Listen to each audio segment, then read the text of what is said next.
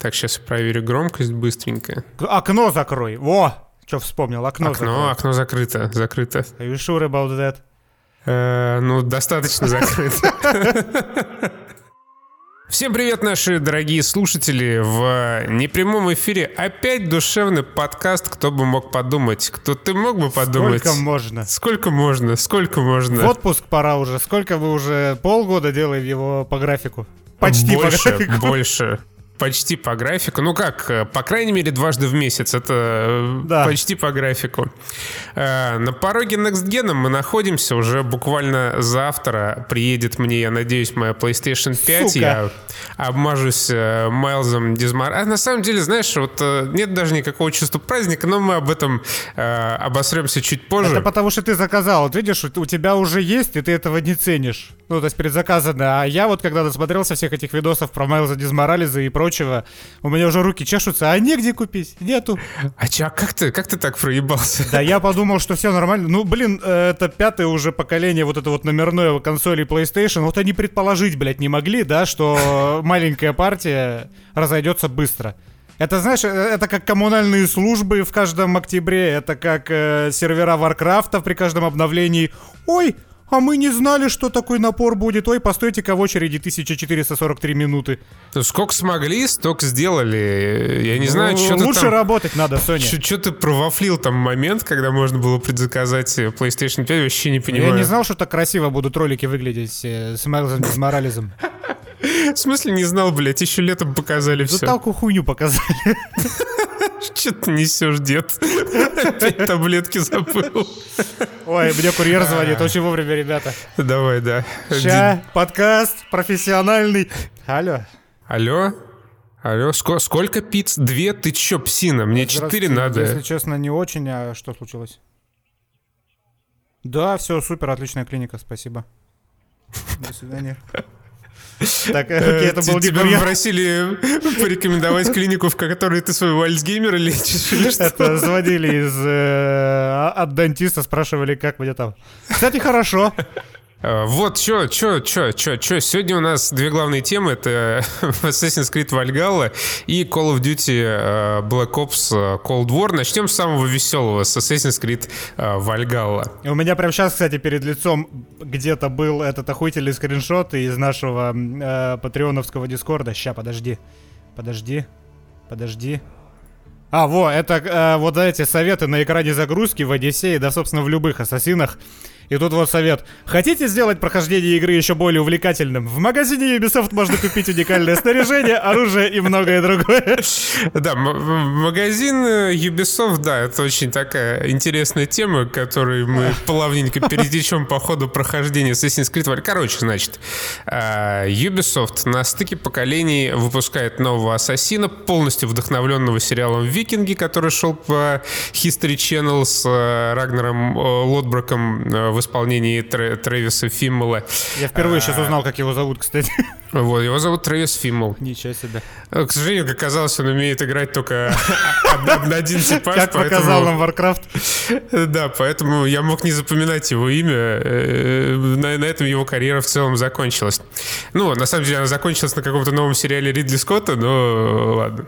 Где, еще может она А, он, закончиться, он- в конце он теперь там играет Рагнара Лотброка? Да, да, только такого, знаешь, пожирневшего маленько. Вот, значит, э, представили летом новый Assassin's Creed.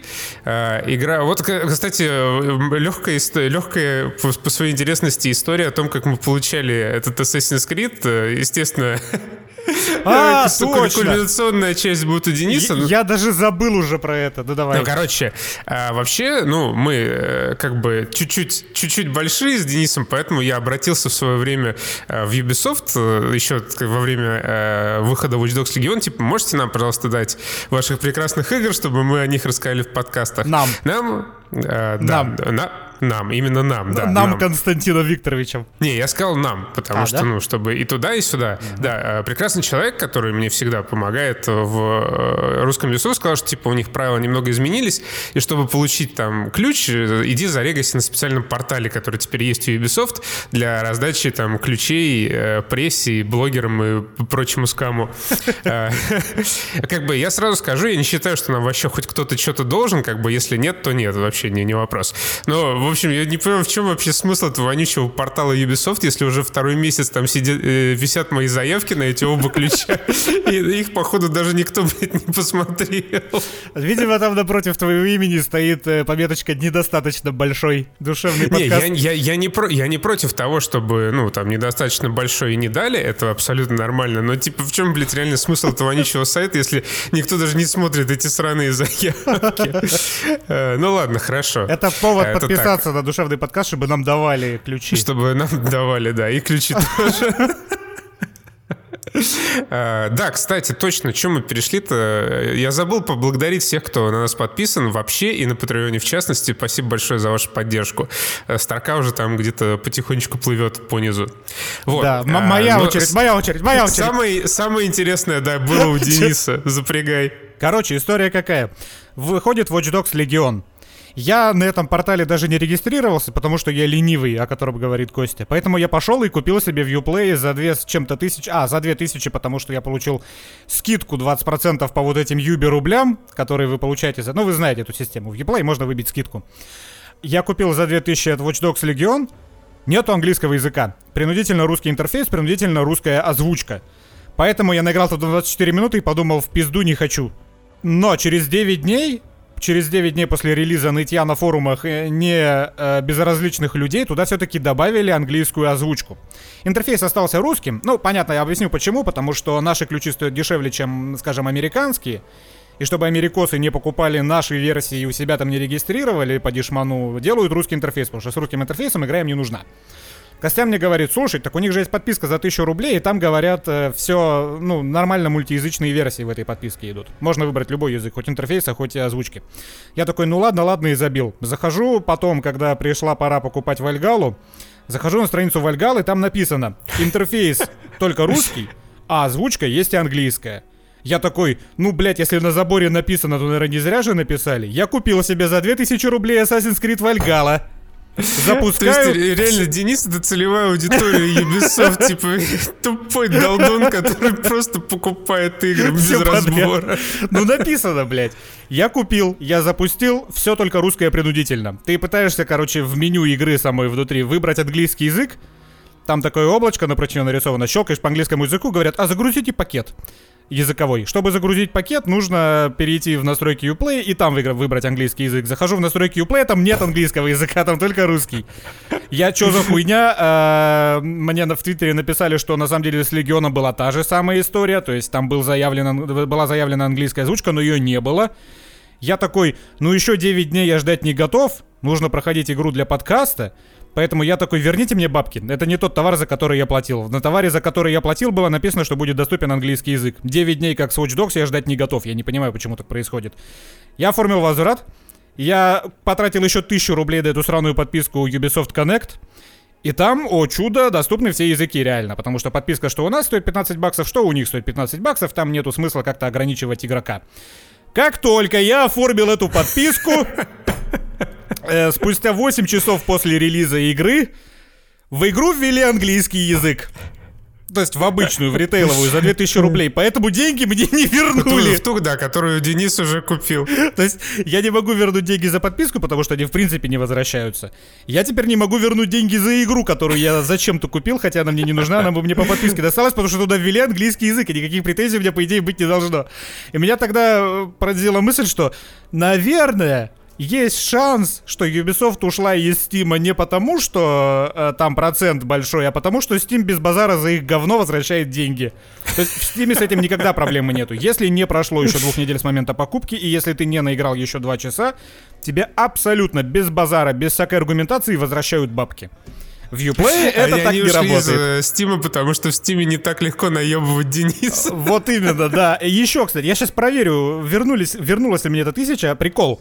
А, когда ты оформляешь У подписку... меня до сих пор... Ну, да, да. Когда ты оформляешь подписку Ubisoft Plus за 999 рублей на один месяц, какого-то хрена у тебя списывается еще 999 рублей со счета, типа, чтобы проверить платежеспособность счета, я ну, так то есть понял. обычно э, приличные фирмы списывают 1 доллар и примерно сразу же причем, возвращают этот 1 доллар. Причем они сразу же возвращают этот доллар, они списывают всего 1 доллар и это делается, блядь, тогда, когда ты какой-то пробный период оформляешь. То есть, Netflix тебе говорит, первый месяц бесплатно, но нужно привязать карту. Ты привязываешь карту, и с тебя списывается доллар, чтобы проверить, платежеспособный ли счет, или какой-то фиктивный. Но зачем проверять, платежеспособный ли у меня счет, когда я сразу же плачу им тысячу рублей за подписку? Это не пробный период я оплатил подписку за 1000 рублей, и они такие, а давайте-ка проверим платежеспособный у него счет и спишем еще. Какого хера, Ubisoft? Че вы, блядь, творите? Как работает эта херня ваша? Сейчас я проверю, подождите, когда это было, по-моему, дней 10 назад, когда вышла Вальгала? 13 ну, вообще, вот я смотрю по э, своей истории в Тинькове, походу, вернули. Ну, сейчас я проверю, вернули ли мне, потому что жалобы на форумах были уже. Так. Или, блядь, не вернули. У меня История просто платежей. исчезла из истории. Э, а, ну вот это, кстати, возможно, да. Так вот, 11 ноября Netflix у меня 999 рублей снял. Ubisoft мультимедиа 10 ноября минус 999 рублей. Операция в обработке. Операция выполнена. Нет, не вернули. У меня, у меня так и висит списание 999 рублей. Прошло уже сколько? Э, 8 дней, пишем мы 18-го. Ubisoft Ubisoft просто вертит Меня- Дениса как хочет. з- за игру за не ту игру, которую я хотел купить, с меня списали в два раза больше денег в итоге. Типа, это тысяча рублей мне вернется, наверное, но если она мне не вернется, мне нужно будет опять идти в техподдержку и говорить, Ubisoft, верни мне, пожалуйста, мои деньги. А, зла не хватает. Это мы еще не дошли, собственно, до самой игры. Короче, Assassin's Creed Valhalla. Как всегда, по, по мнению авторитетных блогеров, это лучшая часть Assassin's Creed со времен прошлой лучшей части, то есть, ну, предыдущей вышедшей. Ну, нет, и... подожди, предыдущий э, э, лучшей предыдущей части, предыдущая часть, она берется вот рандомно из первых трех. Типа там, когда а, пишут, либо, да, когда либо, пишут обычно обзоры... либо вторая, либо третья, зависит от того, кто да, написал, как, когда насколько он old. Пишут обзоры, короче, они просто берут в руки кубики такие э, трехгранные, и такие, это лучшая часть со времен бросают второй. В следующем году третий. Трехгранный кубик это пирамидка.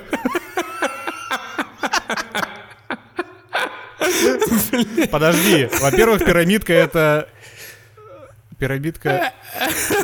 Раз, два, три, четыре... Пирамидка пятигранная, по-моему, какая пирамидка. Разные пирамидки бывают.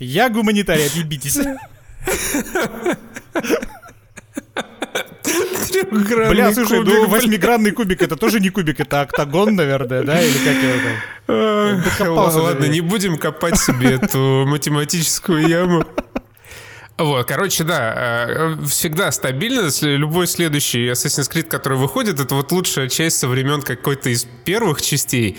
И то же самое писали про Вальгалу. Там сейчас, короче, чемпионат.ком э, кру- крутит э, цитату в приролах Assassin's Creed Valhalla, что это, короче, смелая реализация самых амбициозных идей. В общем, полный Ну, фарш. слушай, вот, вот эти цитаты в трейлерах, они тоже зачастую вырваны прямо из контекста. Ну, Когда, они, знаешь, да, обосрал, вырваны- какой-нибудь портал обосрал игру с ног до головы, ну, утрированно, но, знаешь, написал что-то хорошее, например, про дизайн локаций, и, то, и выносит про дизайн локаций цитату в трейлер. Или типа, знаешь, написал амбициозные идеи Вальгала, это полная хуйня. И берут просто кусочек амбициозной идеи Вальгала.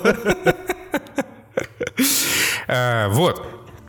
Значит, э, э, что, что произошло? Вышла вот эта вот Вальгала, э, написали все восторженные отзывы, Антон Логанов там вообще дико месяца в Твиттере за Вальгалу всех хуями кроет. Ну, как обычно. В общем, стандартный релиз Assassin's Creed случился. Э, Все вообще очень сравнивают э, с Ведьмаком, мол, бля, ну это все, это Ведьмак от э, мира Assassin's Creed. Вообще просто полный топчик.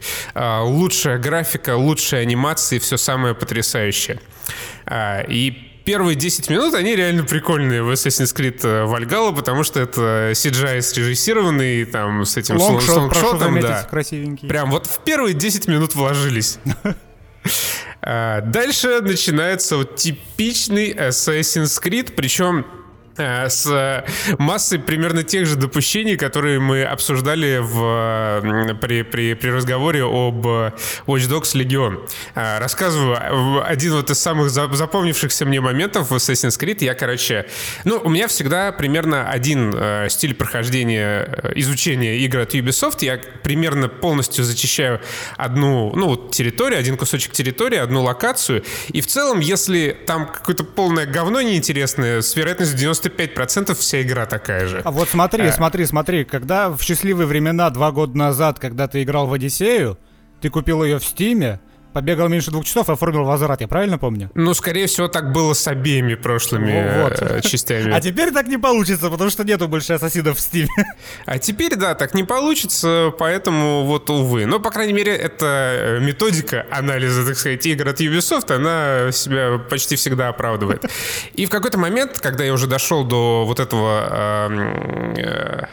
Каттегата, в котором э, живет э, главный герой или главная героиня. Я пошел потихонечку исследовать э, окрестности и смотрю, там вот где-то по центру этой, этой территории стоит огромная скала, такая прям просто пика торчит каменная из земли, и наверху точка синхронизации. Я такой думаю, ну, чисто голая скала. Думаю, блин, интересно. Вот это сейчас, походу, пазл какой-то будет. Как, как мне вообще забраться на эту скалу? Очень интересно, очень захватывающе. Я обошел со всех сторон эту скалу. Нигде нет никакого подъема, нигде нет вот этих, знаешь, типичных а, помеченных белым пометом а, выступов, за которые можно ухватиться и куда-то наверх забраться. Ничего этого нет. Думаю, блин, нифига себе, вот это крутую загадку придумали. Как же мне попасть наверх?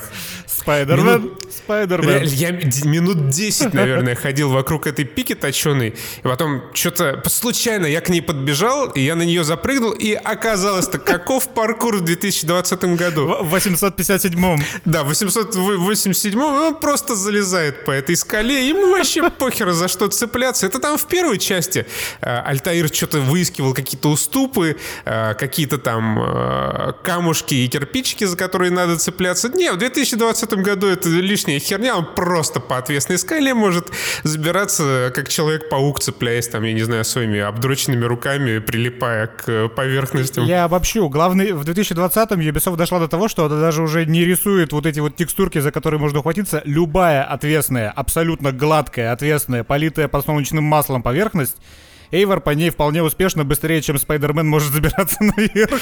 Да, то есть вообще без каких-либо проблем. Примерно то же самое касается вообще, я не знаю, всей игры, как, как и Watch Dogs Legion. То есть я читал, опять же, что в Вальгале очень крутые квесты, особенно сайды. Там э, почти нет гринда, там мега прокачанная боевка. Короче, в общем, все исправили, все улучшили, все стало супер круто. Э, Рассказываю, чем является Assassin's Creed Valhalla. Ну, не знаю, может быть, и прошлые части тоже. Я, ну, немного наиграл в э, Origins, и что там, в Одиссею. Э, это теперь такой, типа, дешевый клон курильщика э, Dark Souls, где ты постоянно сталкиваешься с какими-то противниками, фиксируешься на них, дэшишься в разные стороны. Причем ради, так сказать, баланса э, Эйвору дали выносливости, и на первых порах он может э, задешиться только четыре раза, потом такой, эх, бля, подожди, устал сейчас. Начинает что-то подыхать в одышке, хотя за минуту до этого он забрался на километровую скалу, но это ладно, игровая условность. И все это происходит с такими крайне скорбными анимациями, которые на фоне Assassin's Creed Unity 2014 года выпуска смотрятся как, э, ну, как что-то из э, игры небольшой инди-студии. года. Да, что, что-то реально 887 года. Насчет гринда, ну, наверное, если идти чисто по сюжету, вообще прям по сюжету, по сюжету, э, гриндить не придется. Но если вдруг вам захочется чуть-чуть обустроить свое поселение или купить себе какую-нибудь классную шмотку или не к совету с поиском... загрузочного экрана, озвученному в начале. Еще в Да, причем в, а, в какой-то момент, если ты, тупой ублюдок, э, не прочитал подсказку из загрузочного экрана, тебе игра, она просто дает 300 донатных рублей. Такая, вот, вот тебе донатная валюта, зайди в магазин, купи себе что-нибудь. Игра вообще сразу станет очень интересной. Ну, И ты заходишь в этот Костя к этому просто не привыкший, потому что в Far Cry New Dawn не играл, там было, было абсолютно то же самое. Игра тебе Да, для меня по сюжетной миссии дает, новинка. дает да, в- в- донатного бабла, говорит, опа, кстати, пока не забыла. Чуть-чуть уже собиралась уходить, но вспомнила. У нас же есть магазин, где ты можешь купить себе всей хуйни. И не тратить время на саму игру. И причем, когда ты заходишь с этими жалкими копейками, которые тебе выдала игра в донатный магазин, оказывается, что на них ты можешь себе купить только небольшую пригоршню ресурсов, которые реально хватит только на то, чтобы поставить палатку для бомжей в своем поселении. А если ты хочешь какого-нибудь коня с горящими глазами или э, драккар, разукрашенный в цвета радуги с понями, то придется немножко забашлять. Причем цены там такие же, как в мобильных играх. Типа, ну, если ты хочешь ну, что-нибудь приличное взять, прям, ну, приличное, то готовь там 700 рублей, 1000, 2000, может быть. Но- 2000, по-моему, стоит э, полное открытие э, всех секретов на карте, вот эти карты. Какие-то карты можно купить э, внутри игры за внутриигровую валюту у картографа, который стоит в твоем поселении, но этого Которого картографа еще, еще нужно палатку устроить. открыть, да, еще палатку его надо поставить. Ну, короче, все как полагается. В общем, по сюжету все тоже примерно как, примерно как в Black Flag. Есть, значит, вот этот Эйвор, э, викинг, батю которого и мать у которого зарубил злой подлец. Э, он нечаянно становится как бы ассасином, А подлец случайно становится тамплиером. А подлец, да, внезапно оказывается тамплиером, при, приезжают э, хашишины с юга вместе с его братом, такие типа, о-хо-хо, давай ты станешь членом нашего ордена. Ты, ты заметил, что мода у этих хашишинов, она за столетия разделяющих игры, а никак не меняется, они ходят все в тех же прикидах. Ну, как сказать... э, Если не брать в расчет главных героев прошлых частей, которые могли себе броню трансформеров за донатную валюту приобрести, то да, в целом стиль, конечно, у них э, остался прежним. А, и Эйвор такой, типа, да, конечно, я согласен, давай мне с- свой клинок. Что скрытый он должен быть? Да, мне похуй, он не будет скрытым, я буду носить его на внешней стороне руки и просто причем- всем раздавать пизды. Причем Викинг, он еще их подъебал, так типа, я не повторю ваши ошибки, и показывает на их вот эти вот безымянные пальцы обрубленные. Да, и эти да. такие смотрят друг на друга и думают, блять, а что так можно было? Можно было не лишать себя части конечностей. Ой, тупые ассасины. Вот, и здесь начинаются приключения, и приключения эти делятся по традиции примерно на три типа активностей. Первый тип — это сюжетные задания, второй тип — это случайные мировые события, которые, да, подпиздили чуток из э, Red Dead Redemption, мне кажется, даже больше, чем из э, третьего Ну, Ведьмака. они по настрою, видишь, такие же. Все вот помнят наверняка, потому что все натыкались на этот квест, где нужно было сковородку от Гарри очистить для бабульки в Ведьмаке в третьем, в самой первой локации. Вот такими квестами набита как раз карта ассасинов, и, по-моему, это прикольно. Это... То есть эти, эти квесты, которые даже в журнал не заносятся, ты просто натыкаешься на какого-то чувака, он тебе говорит какую-нибудь дичь, типа у меня дома, пацан, у которого там дома воняло, и ты просто несколько раз заходишь в дом и выкидываешь из дома контейнеры с говном, и они такие, эй, спасибо, что очистил наш дом, теперь там снова можно жить. Вот таких вот активностей там полно в этот раз. Это в целом забавно, но это, конечно же, не какие-то не квесты уровня Ведьмака. Ты просто подходишь к какому-то чуваку, он тебе говорит какую-нибудь реально забавную дичь. Ты проходишь еще вперед 50 метров, кого-нибудь убиваешь или нажимаешь кнопку, чтобы совершить какое-то действие, на этом этот квестик Но заканчивается. это как минимум балдежно. Это как минимум Это- балдежно, это, это не хорошо. обязаловка, необходимая для гринда прокачки, как было в Одиссее, например. Да, то есть, или как в Watch Dogs. В Watch Dogs Legion вообще ничего нет. То есть, это просто голая игра, в которой вот сюжетные задания задизайнены максимально лениво, чтобы ты типа мог любым способом их пройти. А, Assassin's Creed Valhalla все-таки игра куда более масштабная, и там от нее можно получать удовольствие, но при этом это по-прежнему Assassin's Creed, и никаких вообще иллюзий по поводу того, чего ждет, стоить совершенно точно не следует. А, Что как бы сильно разочаровывает, это удивительный уровень анимации в сюжетных роликах и вообще в геймплее, который вызвал у меня вьетнамские флешбеки, ядерные флешбеки э, во времена Fallout 4. Потому что э, анимация реально как это какой-то полный отстой. Какие рожи корчат персонажи. Как Эйвор двигается в бою, это ну, просто какая-то страшная деградация по сравнению с Unity. Я вот специально нашел сам и потом скинул еще Денису э, пример боевой системы из Unity, ну, просто как люди играли, как записывали свой геймплей, как классно э, там двигался главный герой, какая там была клевая процедурная Не, ну, анимация. конечно, под вообще. музыку Марка Петри это все выглядит эпично. А, я вообще без звука смотрел. А, да? Окей. Да, так что нищетово. Вот. И то есть игра, она примерно как Watch Dogs Legion, технически кажется крайне неприлизанной и э, вообще никак не тянет на Но- 4A продукт, который... м, Во- Вот это да, это заявление, если кто не в курсе, не в контексте, это заявление, которыми Ubisoft разбрасывал, что отныне мы будем делать не AAA игры, а 4A игры. И выходит Assassin's Creed Valhalla. Да, и Я ты такой скажу- типа, а где хотя бы 2А анимации? Это мысль, которая меня не отпускала после прочтения «Кровь, пот и пиксели». Вот э, эти игры, что Watch Dogs, что Call of Duty, что э, Assassin's Creed, ну это как раз то, что мы получаем, когда студия не кранчит. То есть, смотрите, либо вы, как говорил э, Луи Си Кей, э, либо мы живем в каменном веке, либо кто-то где-то далеко невыносимо страдает на фабриках по сбору сотовых телефонов, просто чтобы ты мог э, оставить гадкий комментарий на YouTube, пока срешь. Либо э, разработчики где-то там страдают, пытаясь сделать игру года, и получается The Last of Us или Anchi или God of War, либо, ну, они не особо парятся, не особо оттачивают механики, не особо доводят игру до ума, и ну и мы вот получаем открытый мир от Ubisoft. А либо Marvel's э, Avengers, у которой онлайн Да, в Steam упал ниже 500 человек. Вот именно, либо мы получаем Marvel Spider-Man, либо мы получаем Marvel's Avengers. Вот, да, аб- абсолютно наглядный пример э, под одной как бы франшизой э, сделанный. Я скажу так, э, на анимации я особо внимания не заострял в бою, потому что сама боевка чисто геймплейно это полное, простите меня, говно. Это просто кусок параши, э, и самое, самое унылое, что в этой игре есть, это бой.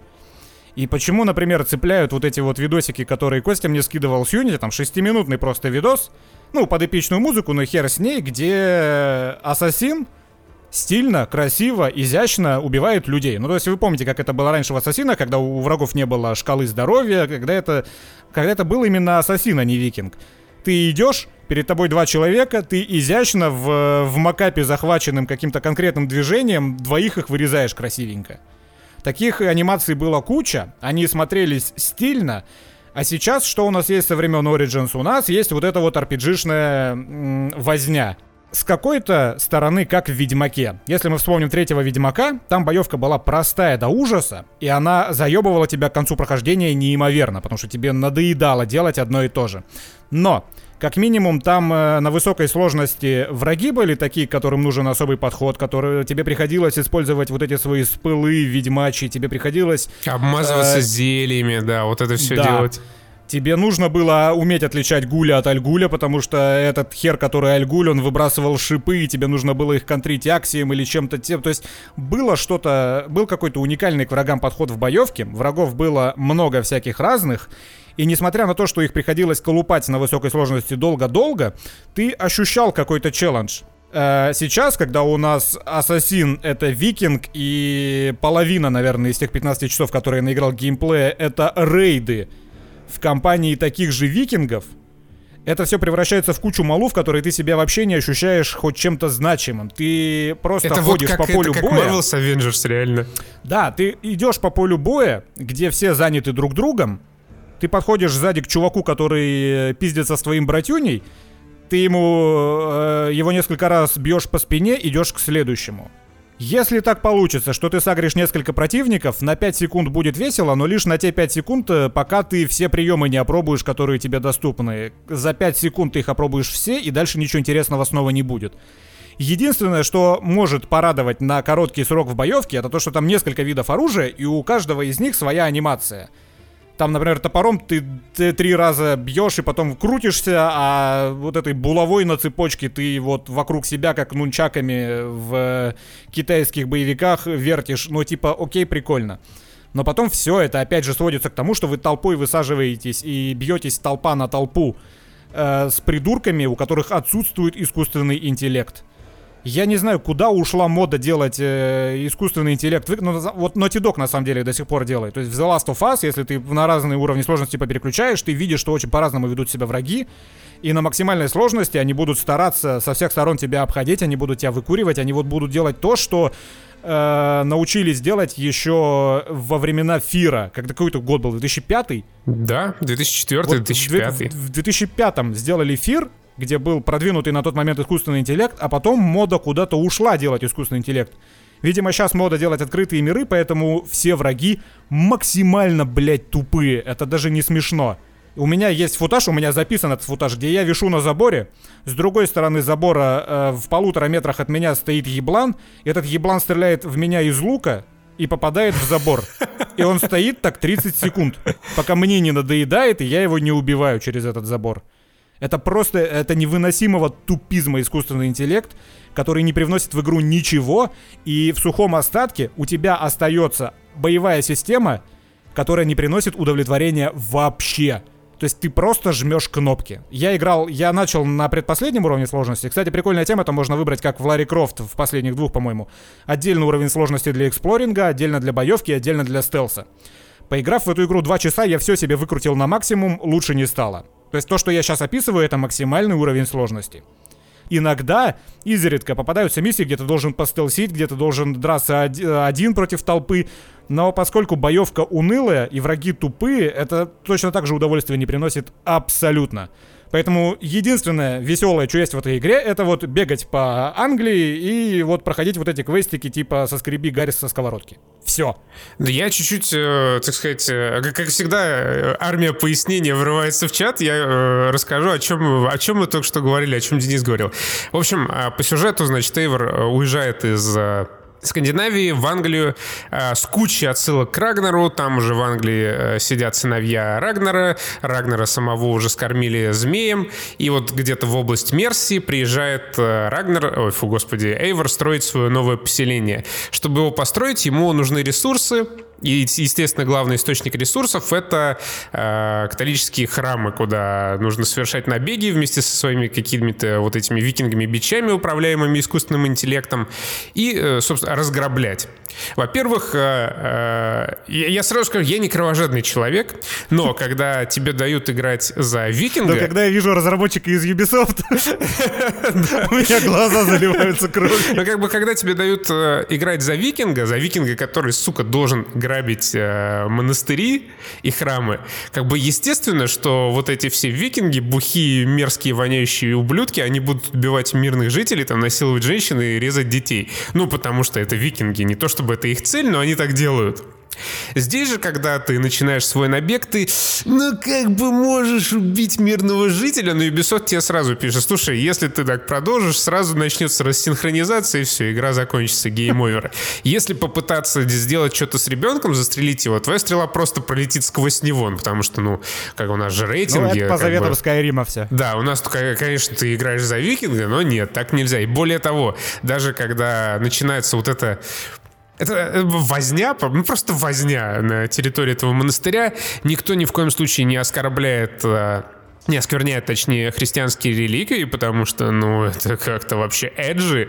И более того, когда викинги прибывают только в Англию, и один из э, викингов спрашивает, типа, а что это они делают, когда видят, как э, крестят человека в реке, э, викинг, э, значит, брат главного героя, ему Начинает Библию наизусть пересказывать. да, ему начинает объяснять, а вот это, значит, их религия, к которой ты, сука, должен относиться, конечно же, с уважением, несмотря на то, что мы приехали грабить и завоевывать эту страну. Вот, значит, они крестятся, у них есть э, Господь, его распяли, и ему викинг кто-то отвечает, типа, а, что это? А, э, у них это, их главный символ крест, на котором их Бога распяли, и викинг ему отвечает, да, и это очень серьезно, мы должны уважать их культурные ценности. И он еще такой, типа, «А, для них мы такие же варвары, как они для нас. Все мы люди, мы должны друг друга понимать. Это не игра про викингов, это какая-то социальная реклама на 40 часов. Да, это социальная реклама. Вот как помнишь, э, э, та реклама Джилета, где чувак такой, типа, хочет приударить за девушкой, а его черный друг как бы его останавливает. Типа вот этот викинг, видишь христианскую деревню, которую хочешь сжечь и разграбить. Кстати, Я что-то не увидел ни одного черного викинга, по-моему. А, Мне, мне тоже надо не пойти на форум попадался. написать, что за хуйня. Мне тоже не попадался, но я видел скриншоты, где все-таки есть.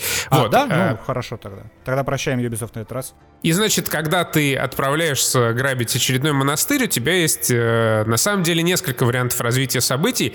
И примерно так же, как в Watch Dogs Legion, они не отличаются ничем по своей интересности. Ты можешь либо сразу подплыть к этому монастырю, начать набег и вот вместе со своими бичами отправляться меситься, либо можно по стелсу начать а, зачистку этого монастыря. И стелс в этой игре примерно, опять же, такой же, как э, в Watch Dogs Legion. Я тоже играл на максимальном уровне сложности. И э, безграничная тупость искусственного интеллекта, она, в принципе, убивает все желание как-то пытаться интересно проходить эту игру и что-то экспериментировать. Как это происходит? Ты просто забираешься в кусты, ты свистишь нажатием на одну кнопку, к тебе подходит э, викинг, ты в эти кусты его затаскиваешь, убиваешь, так повторять до бесконечности. Весь вот этот гарнизон можно вы- вынести из лука просто стоя на крыше. Есть э, прокачка довольно странная в Assassin's Creed э, Valhalla. Она делится как бы на две разные вкладки вот в меню. Первая — это э, способности, которые прокачиваются примерно как э, в в Скайриме, Это по созвездиям ты отправля- от- открываешь себе пассивные э, и активные навыки, плюс увеличение статки, плюс есть навыки, которые надо находить на локациях, это твои активные способности, которые можно биндить на кнопки. И там есть абсолютно ультимативные способности, типа дождя из стрел, ты просто забираешься на самый верх того монастыря, который хочешь ограбить,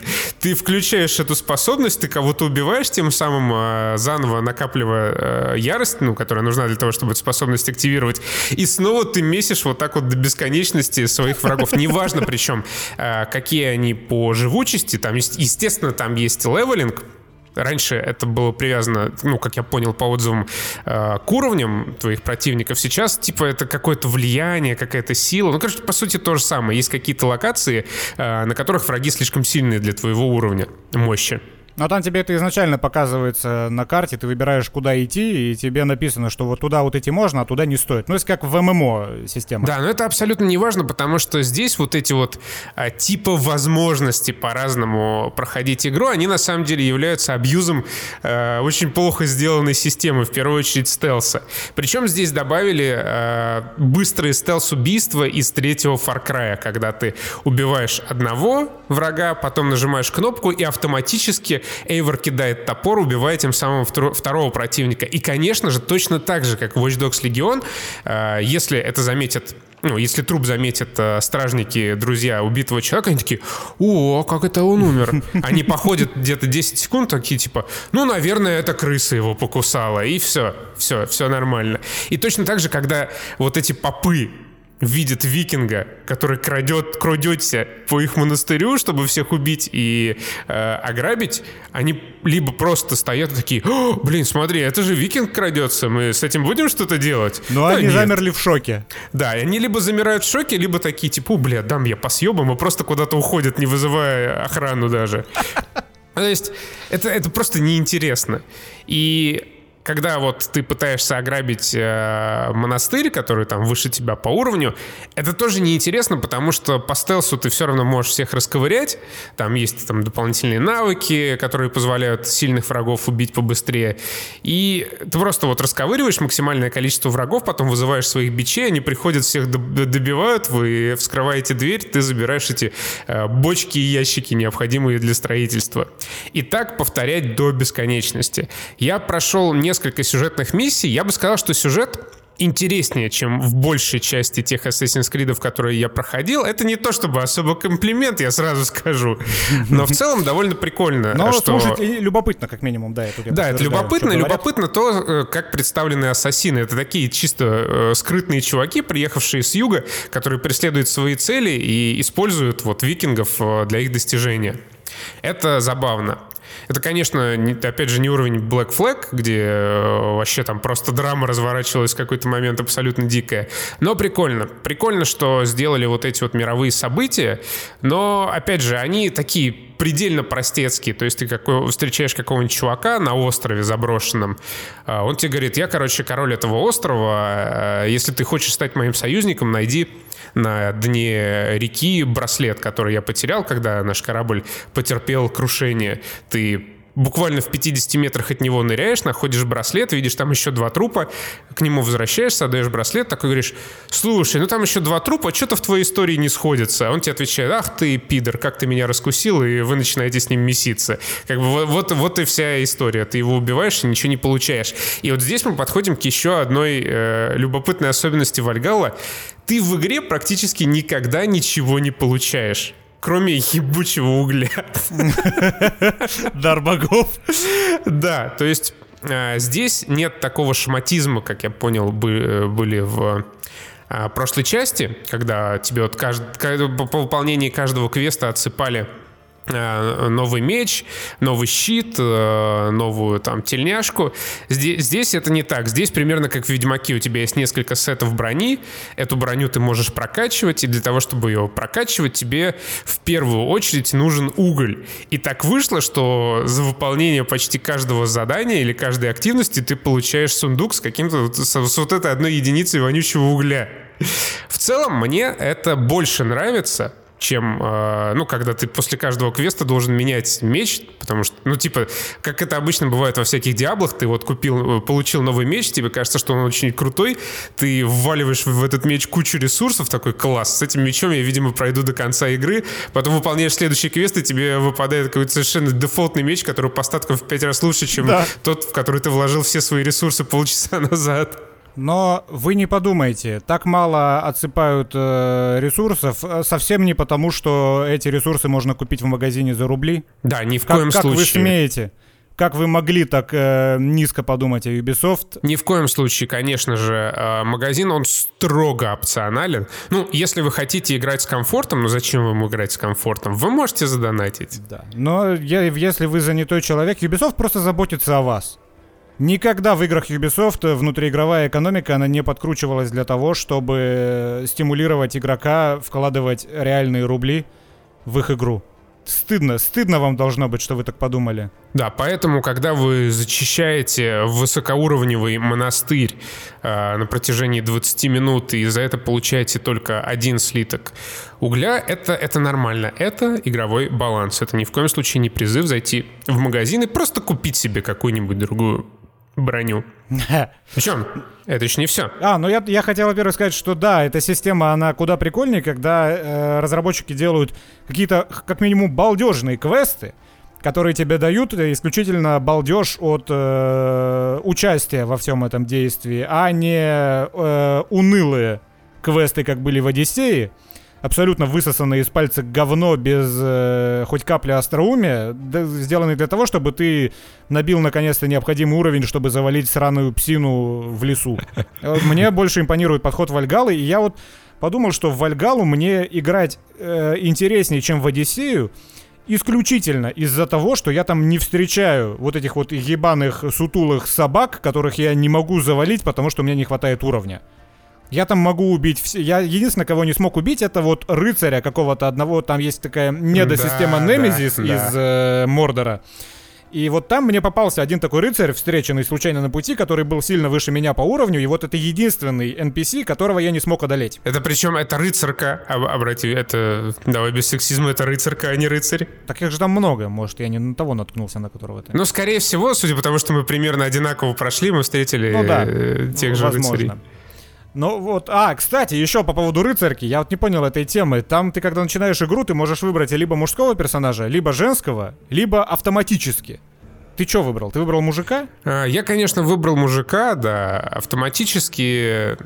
Там просто, насколько, если я правильно помню описание, тогда особо внимания не заострил, но мне показалось, что там написано, что игра будет сама определять пол персонажа в зависимости от точки сюжета.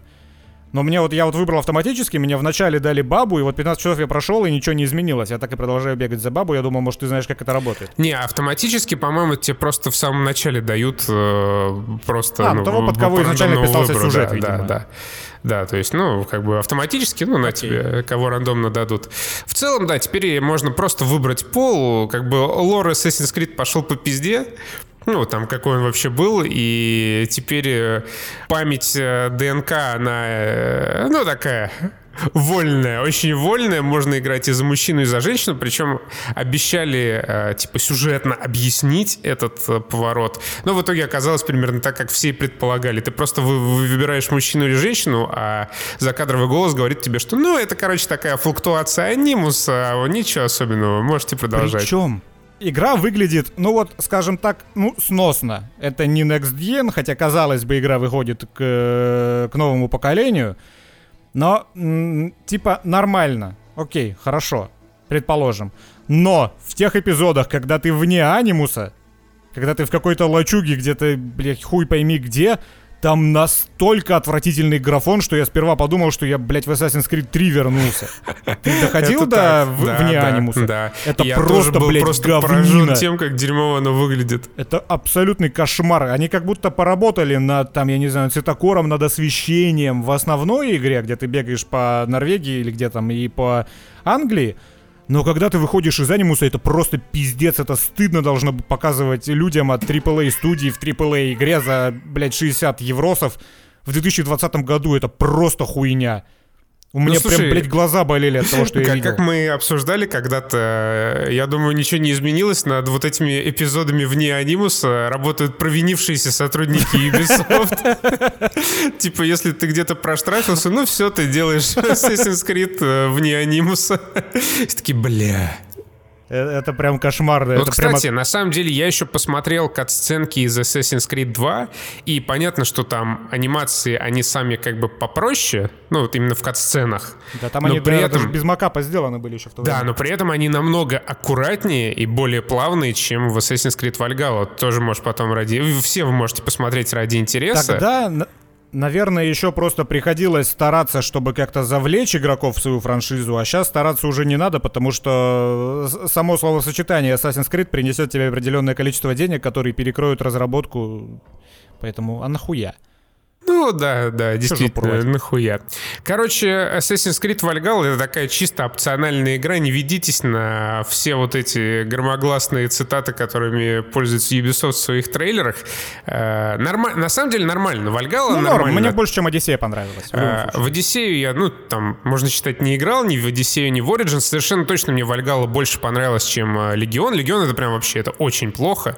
Это игра, в которой вот ничего не работает, и вот эти амбициозные идеи смелые, они э, остались Сами где-то себе там. палки в колеса В вставляют. трейлерах, да, остались и на презентациях годовалой давности. Вальгала норм, можно играть, это вообще там даже близко никакой не Ведьмак, но вот чисто поаутировать, побегать, повыполнять какие-то плюс-минус забавные квестики нормально. Там есть вот из Red Dead Redemption охота на э, рарных животных, за которых, правда, по-моему, тоже ничего особо не дают. Э, есть... Ну, блядь, э, слышь, дают. Ты пошел, потратил деньги в магазине внутри игровом. Ты охуел? Давать тебе еще что-то. Ну да, в конце концов, у тебя есть уголь, как бы, иди прокачивай свой доспех. Э, Рожу е- обмазывай этим углем, иди в шахты, зарабатывай рубли себе. Типа, в целом, мне кажется, Вальгала, она во многом, ну, типа, если разбирать и как деконструкцию Assassin's Creed проводить, она во многом хуже, чем э, предыдущие части. Это по анимациям она отстает от Unity, по эксплорингу она, ну, на мой взгляд, отстает от э, Black Flag, от последнего Ассасина, который мне понравился. По сюжету, ну, не знаю, там не прошел до конца. Не буду делать поспешных выводов, но в целом это такой, типа, э, игровой Биг Мак. Ты покупаешь его, вот сейчас там PlayStation 5, особенно на Series X, когда особо не во что играть, ты просто покупаешь Вальгалу, тебе ее хватает на 60-70 часов, и нормально, можно. А, и, кстати, там нету ray tracing а. Нет, там нет ни ray tracing а, ни DLSS, вообще никаких прикольных фич не подвезли. Но, с другой стороны, вот есть ray tracing, например, в Call of Duty новый, но он там хитрый. Там... Никакого толку. И никакого толка, да, потому что ray tracing там не с вот этими модными отражениями, которые, на которые ты смотришь в Spider-Man е и такой, бля, охуеть, вот это, вот это новое поколение. Там что-то какой-то ray tracing свет, ray tracing тени. Ну, в общем, что-то, э, что невозможно заметить, если ты не знаешь, что оно там есть. Причем в этой игре в одной из миссий ты откровенно можешь зайти в туалет по сюжету, и там висит зеркало. Я весь такой с выкрученными в потолок настройками рейтрейсинга подхожу к этому зеркалу, и что я вижу? Я вампир. Я, сука, не отражаюсь в зеркалах. 2020 год. Рейтрейсинг. Пустышка. Вот, и что, мы плавно подходим к Call of Duty, наверное? А мы уже перешли к Call of Duty. Все, мы уже перешли к Call of Duty. Вышла Cold War. Мы в прошлом подкасте обсуждали мультиплеер. Ничего не а, поменялось. Ничего не поменялось. Это отвратительный просто отстой, в который невозможно играть, если только вы не сидите, не дрочите 24 на 7, не прокачиваете оружие. Э, по-прежнему там остался дичайший аим-ассист у консольщиков, который прям, ну, ПК-версию просто убивает. Э, как там и скорстрики, теперь каждый долбон вызывает Да, ты вонючие себе... скорстрики, там проблемы с анимациями, такое впечатление, наверняка уже кто-то делал анализ, такое впечатление, что тикрейт серваков типа на уровне там 20 Гц или типа того, э, ни хера невозможно заметить на картах, если у тебя стоковое оружие, ты никого не убьешь, никого не перестреляешь, неприятный качай, ТТК. Мразь, качай оружие. Э, да, Страдай. ну то есть... Уж насколько в целом была непритязательна именно там по геймплею и дизайну карт предыдущая Call of Duty, но она была аккуратно и круто сделана, да, она выглядела шикарно вот прям. То есть вот ты смотришь, шикарная игра. Как я это сформулировал, мы, что, да мы в любой колде, собственно, что в Black Ops в старом, что в Black Ops новом, что в Modern Warfare, мы сосем мы сосем одинаково в любой. Но в Modern Warfare в прошлогодней сосать было приятно. Ну, типа, здесь... типа того. Ты такой, ну да, в целом это неплохо. А здесь тебе какой-то горький, солоноватый, тычут в лицо. И такой, нет, пожалуйста, не надо. Потому что ничто вот не скрашивает вот этот процесс. В предыдущей карты, я вот, я вот до сих пор не могу это понять, но сами карты, сами текстуры, вот сам дизайн просто локаций в предыдущей части, он выглядел солидно. Ну, как-то вот натурально. Здесь это какие-то картонки, блядь, блеклый, ни, ни, никаких вообще эмоций не вызывающий, что у тебя зима, что у тебя какие-то кораблики, что у тебя пустыня, это, ну, это, это какой-то кукольный домик. Любая карта — это кукольный домик. Да, ну, как все, наверное, знают, э, история создания Call of Duty Black Ops Cold War была тяжелой. Делали вообще всем Activision. Вы, если запустите Call of Duty в первый раз и посмотрите заставку, там вообще все просто делали эту Call of Duty. И Infinity Ward, и остатки Sledgehammer, и что-то там Activision Shanghai. И провинившиеся сотрудники Ubisoft. Да, и провинившиеся сотрудники Ubisoft, которые, которых заставили до этого сделать эпизоды из, без анимуса. Но удивительной, просто удивительной жемчужиной новой Call of Duty стала сюжетная кампания, за которую отвечала по большей части Raven Software. Э, очень люблю Raven Software за Singularity и Росомаху, и давно ждал, когда же наконец-то им дадут что-нибудь сделать свое. Вот таких восторгов, как Костян, я от сюжетки не испытываю, но ну, не испытываю по той же причине, например, по которой э, не испытываю от э, геймплея Вальгалы, потому что боевка до сих пор говно. Это максимально неинтересно, это максимально уныло. Ты появляешься в коридоре, ты идешь вперед, ты убиваешь врагов, которые прут на тебя спереди, враги тебе ничего противопоставить не могут, искусственного интеллекта нету. Но в этом году мне как главному хейтеру сюжета колды, в этом году сюжетка хотя бы способна развлекать. Там есть клевые места, там есть интересные идеи, которые никак, к сожалению, не перекликаются с геймплеем. Но сами по себе, как идеи в вакууме, они э, неплохие и реализованы в каких-то местах прям хорошо. Я легко объясню, почему мне понравилось да. Call of Duty. Я не испытываю прям восторга, вот прям восторга-восторга, как, как от какого-нибудь там Dishonored. Но я считаю, что э, для Call of Duty это прям вообще просто прорыв. Объясню почему. Насчет геймплея. В целом я согласен, что вот те уровни, которые э, вот просто тир-тир... 80% которые. Э, не 80, поменьше, потому что там есть э, уровни поинтереснее, более завязанные, скажем так, на нарратив. Да. Вот, там, где ты просто отстреливаешь ботов, это плюс-минус то же самое, но э, уровни сделаны более талантливо, например, чем в предыдущей Call of Duty, именно сюжетные уровни. И поэтому здесь ты э, более естественно и чаще пользуешься теми альтернативными маршрутами, которые тебе предлагает игра. Эти альтернативные маршруты, они как бы есть, но это иллюзия альтернативы. Ну, это, это иллюзия, но все равно коридорчик ты, один маленький. Ты, ты можешь вот сверху их расстрелять, ты можешь спереди их расстрелять, ты можешь сбоку их расстрелять. Это, опять же, не какая-то там э, супер новинка, это не киллер фича, но в целом это работает по нескольким причинам. Вот знаешь, я долго пытался понять, почему мне так отвратительны сюжетные кампании в Call of Duty в большей части. И я нашел ответ на этот вопрос. И вот когда проходил Cold War, Сейчас объясню.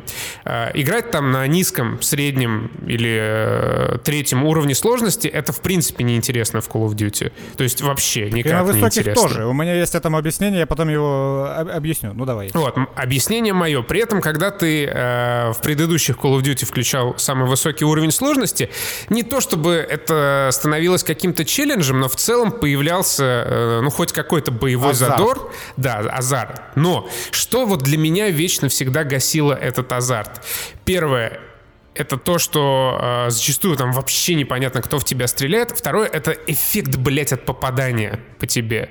Наверняка многие на подсознательном уровне обращали на это внимание, но каждый раз, когда в тебя попадали в многих предыдущих Call of Duty, тебя что-то отбрасывало экран, какие-то вспышки появлялись вот этой боли, а, тебя весь экран заливало малиновым вареньем, и появлялись вот эти вот проблемы со слухом, когда у тебя сразу начинался вот этот музон э, предсмертный. И это, блядь, раздражало. Ты типа понимаешь, что тебе, по тебе попали, ты хочешь э, вести какой-то ответный огонь, но ты не можешь, потому что вот этот NPC, он на тебя навелся, он по тебе стреляет, и вот тебя постоянно как-то назад отбрасывает, и это, сука, просто бесит. В Cold War такого нет. Э, по тебе попадают, это чувствуется, ты понимаешь, откуда прилетело, но у тебя есть время и все шансы, не э, прячась за ящик на 5 минут, чтобы отрегениться, э, там, сориентироваться и дать ответный огонь. Это никакой, по-прежнему не какой-то тактический шутер крутой, но прикольно, что ты не выпадаешь из действия. Вот, это первое. Второе — это более толковый дизайн сюжетных локаций. Третье — это, э, что самое главное, это сюжет Call of Duty, который, во-первых, сам по себе интересный в Black Ops. Его, кстати, снова писал Дэвид Гойер. Э, он, по-моему, в, с Call of Duty Ghosts в прошлый раз помогал Activision. Э, теперь это опять холодная война. Это э, э, секретные программы ЦРУ. Это возня между США и Советским Союзом, причем в Call of Duty э, Cold War тоже есть серая мораль, но если в предыдущей части это была коричневая мораль, где тебе просто показывали, как э, русский накачанный Ж-12 забегает в деревушку, там убивает э, взрослых и насилует детей, то здесь просто тебе фоном говорят о том, что, ну, грубо говоря, все не так однозначно, ты эту э, информацию воспринимаешь как фон, и э, благодаря этому просто сама картинка Call of Duty Black Ops Cold War, она воспринимается более целостно и, ну, нормально. Плюс э, разработчики сделали, э, проделали прям очень крутую работу. Сука, блядь, кота удавить нахуй. Надо уже когда-нибудь все, орет и орет. Вот. Э, ну и что, иди сюда, иди сюда, тварь. Иди рассказывай про Call of Duty сам тогда. Что, что, что ты наиграл там в Call of Duty? Сколько наиграл?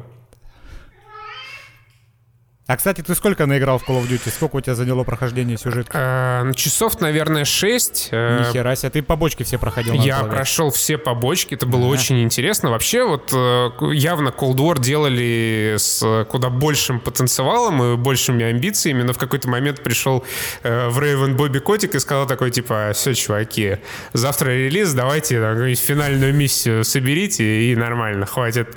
Во второй части продолжите. У меня история такая такая. Я, поскольку мне отвратен этот геймплей всегда, мне интересно было в тех миссиях, которые э, сделаны как интересные миссии, а не где ты просто бегаешь, стреляешь по тупорям. Я прошел ее за 3,5 часа. Прошел я на среднем уровне сложности, и сейчас объясню почему. Потому что часто, когда ты говоришь, я же делал несколько обзоров на стоп-гейме, и там всегда возникали вопросы, э, претензии у людей, когда ты говоришь, что в этой игре нету челленджа, потому что а, она не заточена под него, говорили, так поставь максимальную сложность, вот там будет челлендж. Сейчас объясню на пальцах. Это не челлендж, это анонизм. Это анонизм потому, что все предыдущие Call of Duty, ну там, которые я играл, я, я не знаю, с какого момента ввести отчет, но, предположим, все. Э, максимальная сложность отличается от не максимальной сложности только тем, что тебя убивают с двух попаданий, условно сделаны Call of Duty э, таким образом, что не заметить человека очень просто, убьет он тебя сразу. Поэтому ты проходишь на максимальном уровне сложности игры исключительно вот методом анонизма. Ты 10 раз ее проходишь, эту миссию. В 10 раз ты запоминаешь уже, откуда в тебя что прилетит, где кто находится. Поэтому ты просто идешь вперед и уже зная, куда тебе нужно стрелять, ты поворачиваешься туда, стреляешь туда, ты прячешься за тем укрытием, за которым в тебя прилетит меньше всего пуль. В, этой, в этих играх просто нету простора для импровизации вообще. То есть, играя на Убере в Wolfenstein, ты можешь с первого раза пройти миссию, потому что ты играешь в эту игру правильно. Ты бегаешь, собираешь патроны, потому что тебе их не хватает. Ты не сидишь на одном месте. Ты грамотно используешь укрытие. Не то укрытие одно, которое ты на десятый раз нащупал, и куда враги не зайдут, потому что враги тупые ебланы без искусственного интеллекта.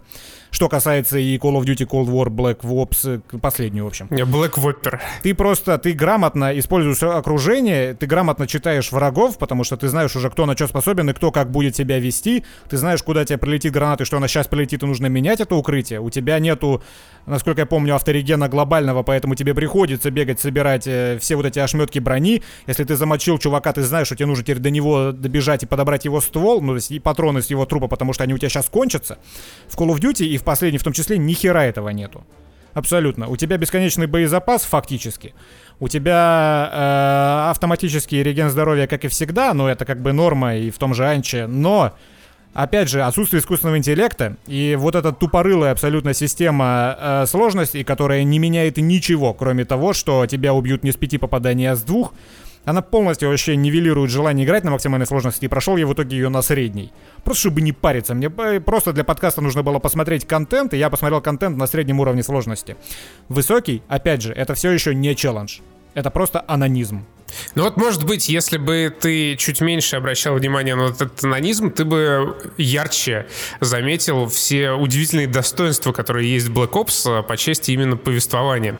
Э, в целом в эту игру добав, добавили стелс и некоторую вариативность, но не как это вот бывает в большей части Call of Duty, например, вот как в прошлогодний, когда ты что-то бутылку насаживал на свой пистолет и по стелсу пытался кого-то убить. Это полное говно. Здесь появились сайт-квесты, здесь появилась некоторая вариативность. То есть у тебя есть несколько миссий, э, каждую из которых можно выбрать в специальном хабе, где также сидит твоя команда напарники, где ты также пытаешься узнать какие-то кусочки истории, в первую очередь связанные с твоим персонажем, с одним из двух твоих персонажей, персонажей, которого ты сам себе э, задал. И да, можно себе задать небинарную персону, конечно же. Но ладно, я, я, даже, я даже простил это э, недоразумение родом из 80-х, потому что... Я причем создал себе небинарную персону с максимально черным цветом кожи, и в качестве биографии у нее экс-КГБ. То есть это черная небинарная сущность, которую каким-то хуем пустили в КГБ вообще в свое время. Э, но, э, опять же, этот момент, он потом объясняется. И в целом ну, вопрос, э, как эту небинарную сущность пустили, не возникает, потому что у этого есть основания.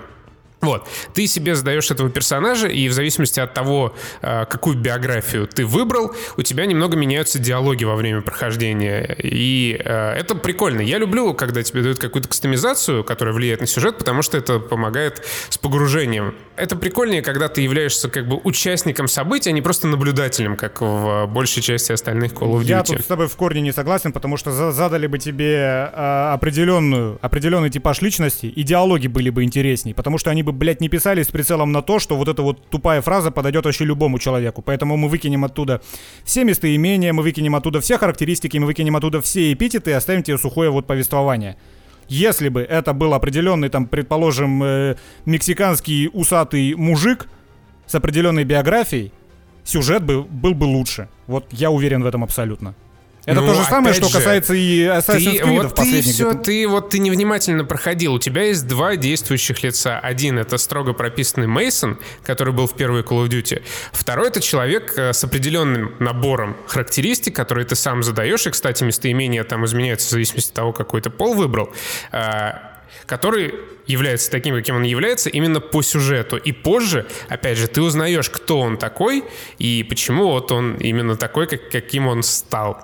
А, и вот это тоже очень важная часть повествования, потому что ты как бы появляешься как вот этот Белл, э, второй персонаж после Мейсона, и ты не совсем понимаешь, как ты вот оказался в этой точке, как твой герой оказался в этой точке, откуда он взялся и что вообще происходит.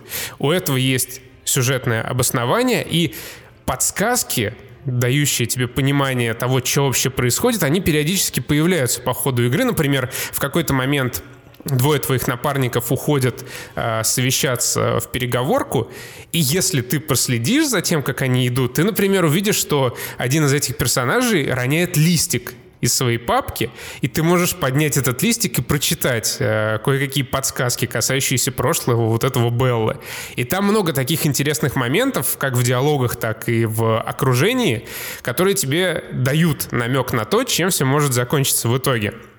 Я очень люблю, когда разработчики так заигрывают э, с игроком, и для меня это прям всегда просто великолепный, колоссальный плюс.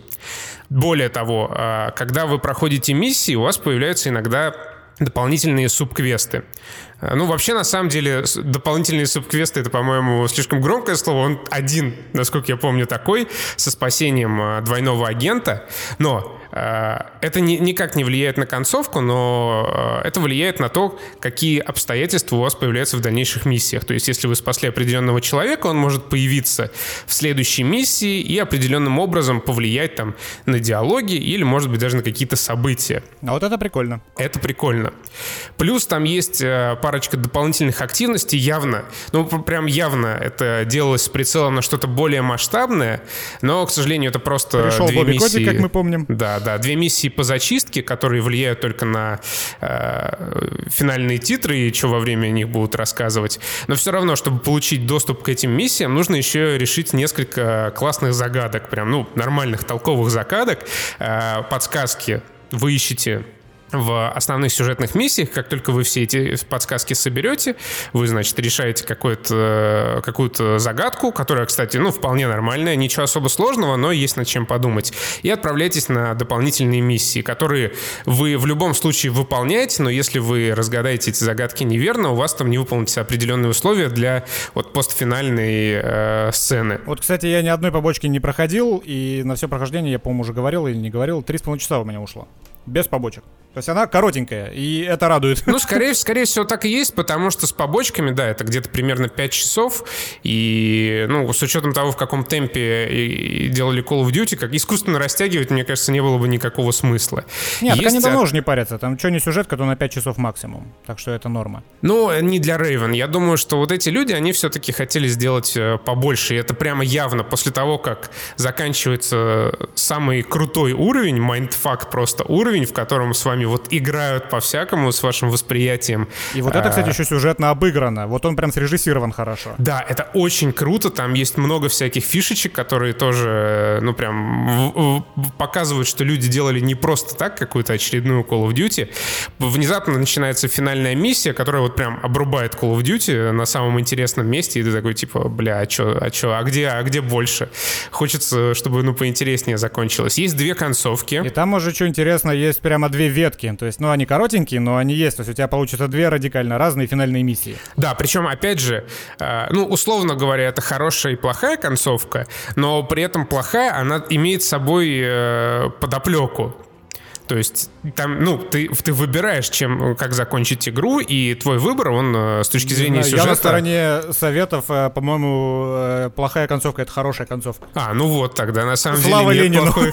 Да, ну то есть реально это очень классно, и есть даже такой стелс-уровень на Лубянке, прямо на Лубянке, где первую часть миссии не надо вообще никого убивать, нужно туда-сюда ходить, кого-то травить ядом, какие-то шифры разгадывать, кого-то подкупать, уговаривать. Это, это такой хитман для ленивых. Это как бы хитман, но тебе маркерами на экране отмечается, что делать и куда идти.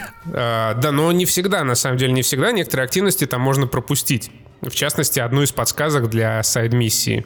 И вот как раз в конце э, первый такой момент, когда типа, окей, хорошо, колда, я тебе в этом году все прощаю. Ну как все? Ну, то есть, типа, я, Многое. по крайней мере, не жалею, что я запустил эту миссию. Это когда вот этой самой Лубянки, э, спойлер алерт, в конце ресайклится финальная миссия из третьего Modern Warfare, где ты в костюме Джиггернаута идешь и хуяришь все, что видишь. Ну, это прям бодро. Окей, хорошо, вот такой, вот безбашенность. Э, вот, казалось бы, тот же Майкла Бэевский бездумный боевик, э, со взрывами и всем говном, но вот эти самые условные взрывы в этой части, они торкают куда больше, чем в предыдущей как-то более стильно, что иронично.